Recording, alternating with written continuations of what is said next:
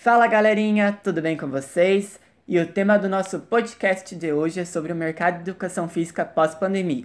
Então vamos lá. Com a chegada do Covid-19 no início de 2020, todo mundo sofreu de inúmeras formas. Junto ao caos causado pela chegada da pandemia, vem uma necessidade vital de adaptações. Inúmeras restrições foram criadas para tentar evitar a transmissão do vírus, e uma das mais importantes foi o distanciamento social que levou ao fechamento do comércio não essencial, como lojas, bares, restaurantes, casas noturnas, instituições de ensino e até mesmo as academias. O fechamento dos locais esportivos trouxe consequências negativas que impactam diretamente no aumento do sedentarismo e inatividade física da população, que preocupou muitos profissionais da área de educação física. O aumento da estadia em casa foi um dos fatores que contribuiu diretamente e indiretamente para a diminuição das práticas esportivas de muitas pessoas. Para buscar amenizar essa situação, os educadores físicos tiveram que se reinventar nas suas formas de ensino e atuação na área para manter a população ativa em seus quesitos físicos. Hoje temos duas convidadas para relatar experiências vividas por elas na pandemia na área de educação física. A primeira é a Giovana. Oi, pessoal. Eu me chamo Giovana Minikovski. Sou licenciada e bacharel em educação física. Tenho duas pós e atualmente eu trabalho como personal trainer e também com preparação física para bailarinos. Então, na verdade, a pandemia me pegou em cheio porque eu estava recém-formada, me adaptando ainda ao mercado de trabalho. Não fazia nem um mês de formada, já tinha alguns alunos, é, mas com o fechamento das academias, os personagens tiveram que se adaptar assim como as academias também. É... Cada um, cada personal teve que se adaptar ao seu público, aos seus alunos. É... Teve alguns que se dispuseram a ir nas casas para fazer o treinamento, outros é... procuraram dar o treinamento online e outros ainda preferiram não dar as aulas e esperar que a academia voltasse a funcionar para voltar com os trabalhos. Mas a maioria dos personagens cobram por hora aula. Então, se você não dá aula, você não recebe.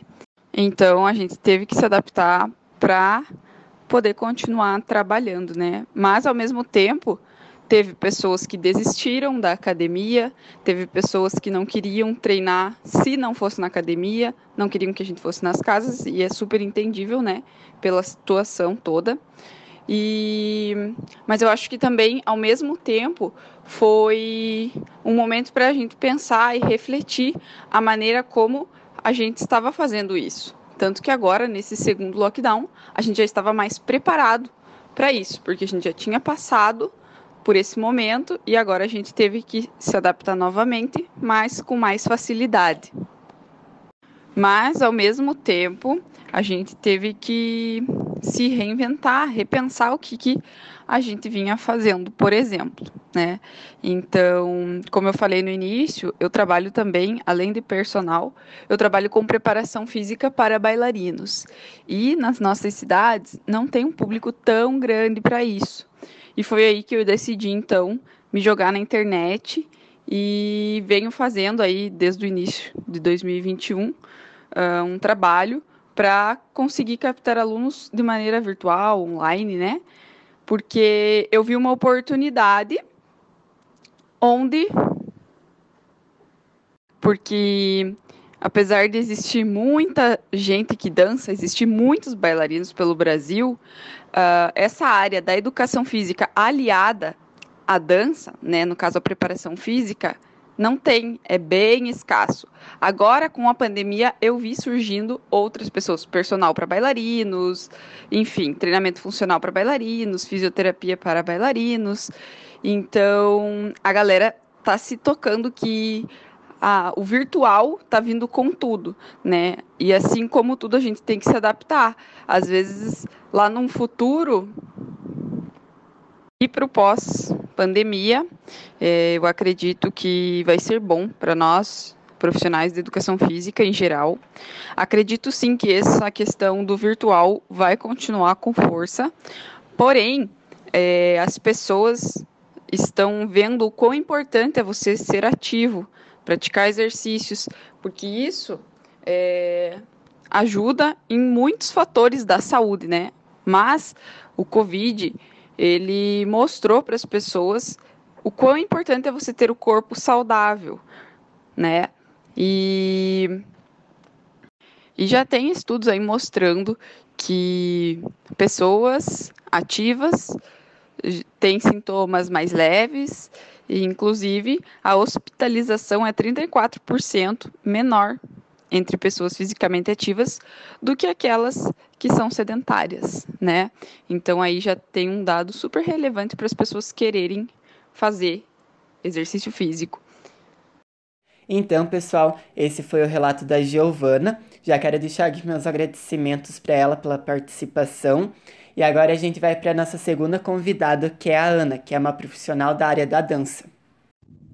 Oi, pessoal, tudo bem? Meu nome é Ana Nicolotti. Eu trabalho na área da dança. Tenho uma escola no, na cidade de Irinópolis, chamada Grupo Ana Nicolotti. E também trabalho na Ana Vitória, no estúdio de dança Maureen Rodrigues. É, então, sobre a pandemia com a nossa profissão, com a nossa realidade. Ano passado, é, a gente acabou se adaptando, né? Fazendo aula, aulas online. Funcionou durante um tempo. Conseguimos, uh, no meu, na minha experiência, a gente conseguiu manter uma certa quantidade de alunos, conseguiu manter o trabalho para conseguir voltar, né, a ativo esse ano. Porém, as coisas estão decaindo novamente, né? A, União da Vitória a gente já ficou uma semana fechada, as aulas online já não funcionaram esse ano. É, a dança necessita de uma certa energia corporal que o online não supre, vamos ser bem honestos. Então é complicado sim permanecer no online pra gente. Eu achei que essa é uma das maiores dificuldades para a realidade da dança. Agora, eu acho que agora o povo já não está mais vendo isso como uma novidade, como um temporário e sim como uma coisa, como um empecilho para continuar. Então, a minha opinião é que esse ano as coisas estão mais difíceis do que ano passado, porque a gente já perdeu até um pouco das esperanças de melhoria. Mas seguimos tentando, buscando sempre nos adaptar, é, entregar o melhor, a melhor aula para os alunos, para a gente conseguir sobreviver a tudo isso que está acontecendo, né? Nós, quando voltamos, adotamos todas as medidas necessárias do distanciamento, da máscara, do álcool em gel, tudo como foi nos passado, mas mesmo assim os decretos nos fizeram fechar novamente. Então, hoje Dia 10 vamos voltar às aulas presenciais, vamos ver como vai ser a aceitação. As pessoas ainda estão com medo, né, de, de voltar a fazer alguma atividade que seja em grupo. É, não podemos fugir dessa realidade que vai demorar um pouco para todo mundo se sentir confortável em voltar, mesmo que a pandemia acabe. Então eu acredito que é uma luta diária, assim, para quem é dono de estabelecimentos de de academia, de escola de dança, é uma luta diária, assim. A gente não pode ficar prevendo muita coisa para o futuro, que ninguém sabe como que vai ser. A questão é a adaptação e tentar sempre entregar o melhor, a melhor aula, o melhor da gente. E, e vivendo para ver o que, que vai acontecer no futuro.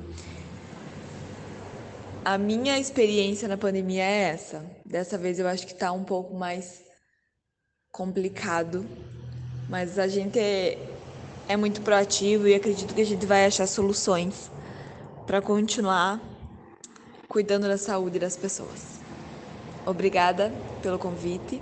Espero ter acrescentado a minha experiência para vocês, que agregue ou que a gente só se una para conseguir passar por isso mais leve.